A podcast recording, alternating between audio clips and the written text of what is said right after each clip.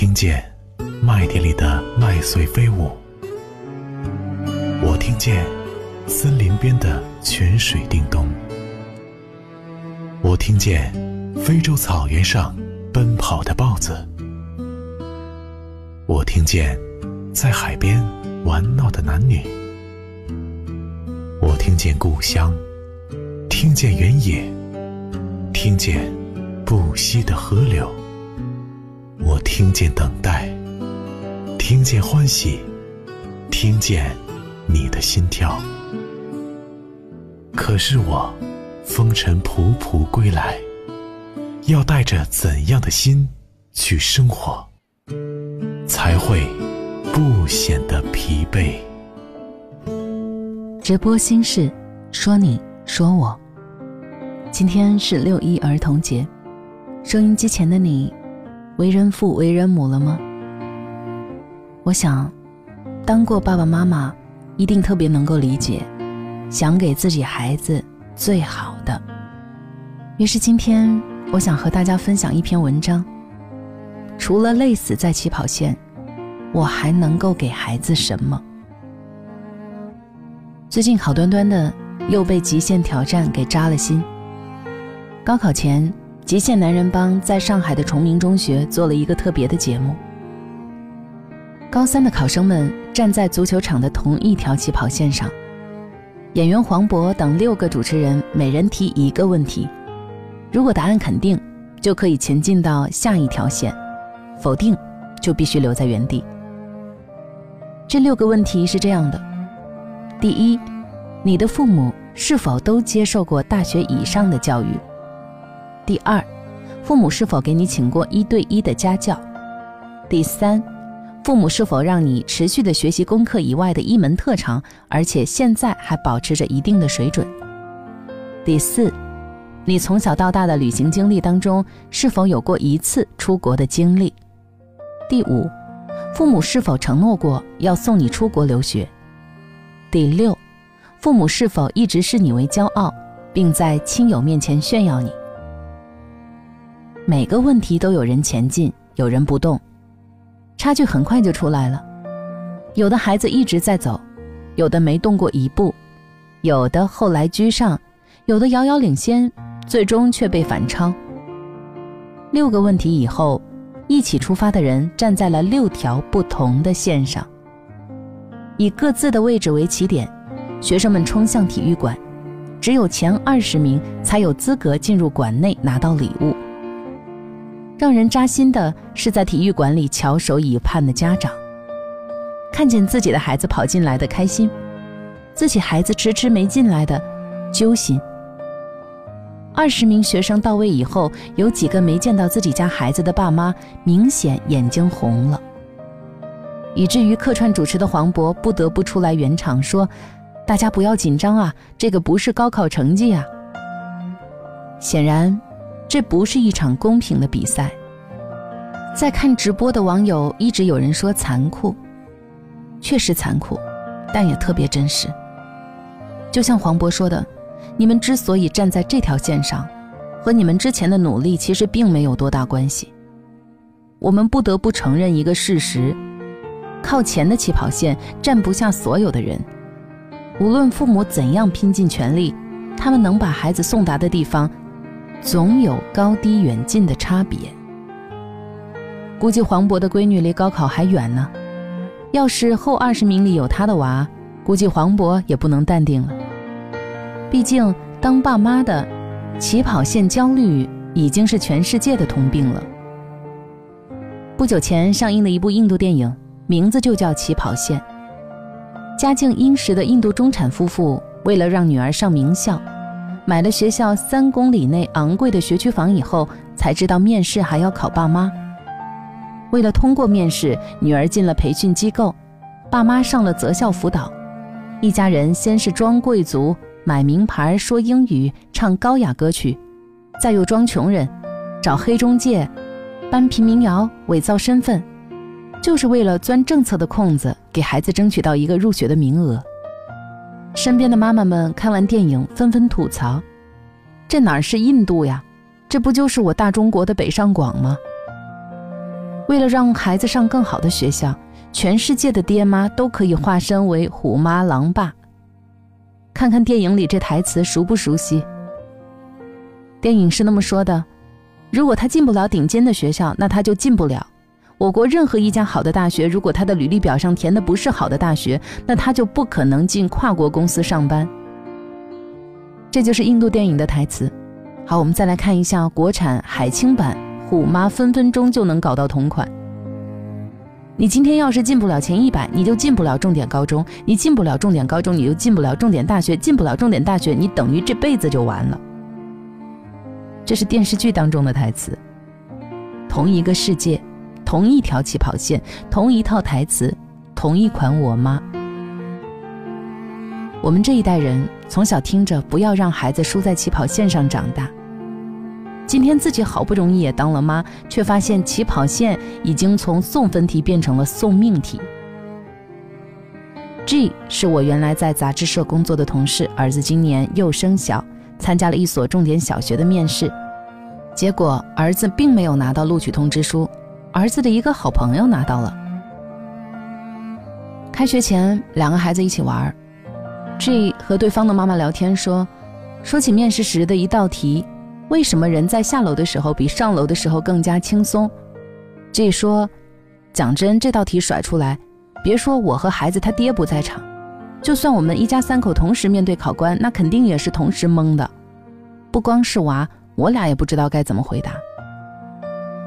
可是人家从小就看 DK 大百科的孩子，轻松的给出了答案，因为地球重力的作用。”就在昨天，学姐弟发了一条朋友圈，暂时退出家长群，已抑郁。四年前，为了进一所重点小学弟把自己父母公婆的房子倒腾个遍，买了最贵的学区房。开了一次家长会，他就懵了。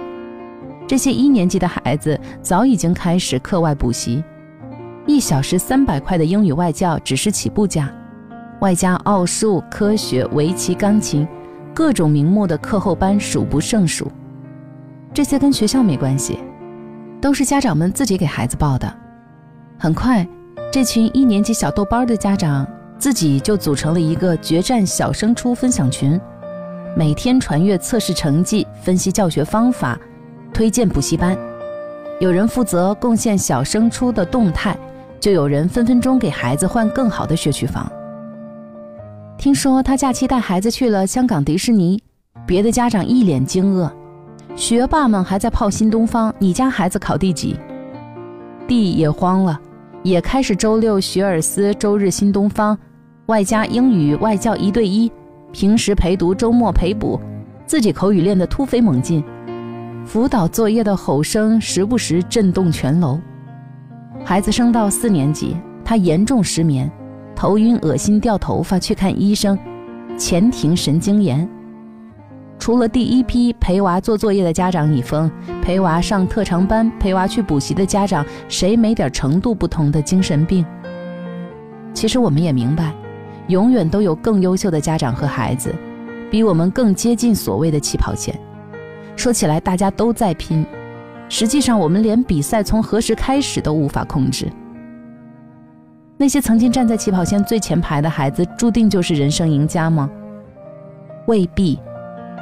去年被拉进了初中同学群，前不久在北京组织了一次小范围的同学聚会，二十年没见，互换现状。大家私下都很感慨的一点是，有些人真的变化挺大的。成绩中游的 L，整天上课偷偷看科技杂志，隔三差五就被请家长。从一所二流大学毕业以后，他没去体制内的单位上班，和发小一起做了个个人网站，算是分到互联网创业蛋糕的第一波人。去年，他们的网站已经拿到了二轮融资。成绩最好的团支书 Y，顺风顺水上了一所二幺幺大学，研究生毕业以后进入央企，企业名头很大，不过看他的状态，除了更加富态，其他的也只能说是一般般了。女同学 M 是英语课代表，单亲家庭，家境一般。大学开始就自己赚学费的她，最后留在大学里教书，是班里最早结婚生孩子的一个。女儿呢，已经拿到美国一所名校的 offer。最让人意外的是 S，一个很多人连名字都记不住的男同学，在一所三流的大学里学金融，家里费了好大劲儿让他进了银行，他一路做到总行的行长助理，然后跳槽去了投行，现在太太带着一儿一女定居温哥华，他是飞来飞去的投行高管。人们参加同学聚会以后，常常会生出这样的感慨。很多当年的佼佼者已经成为路人，曾经不起眼的同学，今时今日风生水起。这个群里已经没有人在意当年的成绩单上到底谁排在第几。黄磊说：“凡是赢在起跑线上的都是短跑，人生啊，一定不是场百米赛，而是马拉松，是长跑。这世界上从来没有一场马拉松是在起跑线上赢的。”家境、教育环境、父母的格局和能力，使每个孩子的起点注定不同。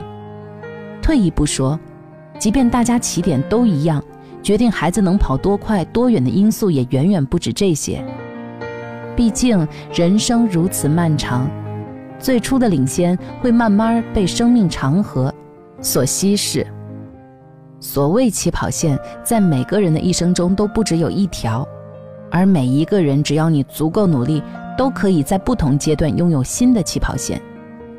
比起跟起跑线死磕，孩子更需要的是学会按照自己的节奏，拿到重新定义起跑线的权利。我们也许给不了孩子足够靠前的起跑线，但我们可以传递给孩子一些不会被生命长河轻易稀释的东西，比如要有终身学习的能力，学到脑子里的东西是谁都抢不走的，比如。要交一些真正的朋友，健康的人际关系不会因利聚而来，也不会因离散而去。比如读书给你智商，人生历练给你情商，他们同样重要。比如追求世俗意义的成功并不俗气，它值得我们为之努力。但倘若没有，也并不意味着你是一个失败者。每个人都有自己生活的节奏，别让其他人的时间表催着你跑。起跑线确实重要，但比它更重要的东西还有很多。孩子，悠着点儿，人生路还长着呢。推开窗，看天边白色的鸟，想起你薄微的笑，那是你在操场上。奔跑，大声喊，我爱你，你知不知道？那时我们什么都不怕，看咖啡色夕阳又要落下，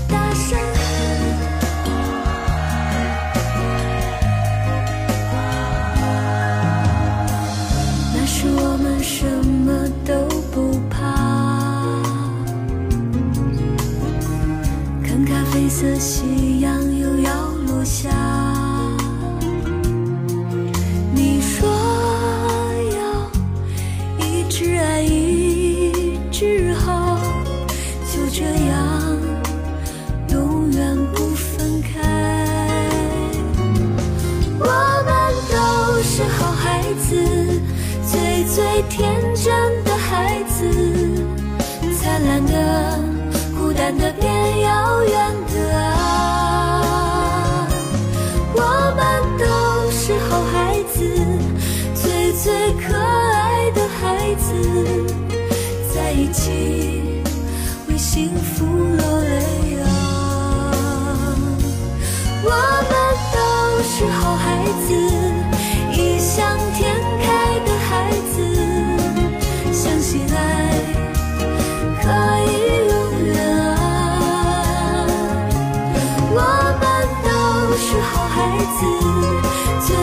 山。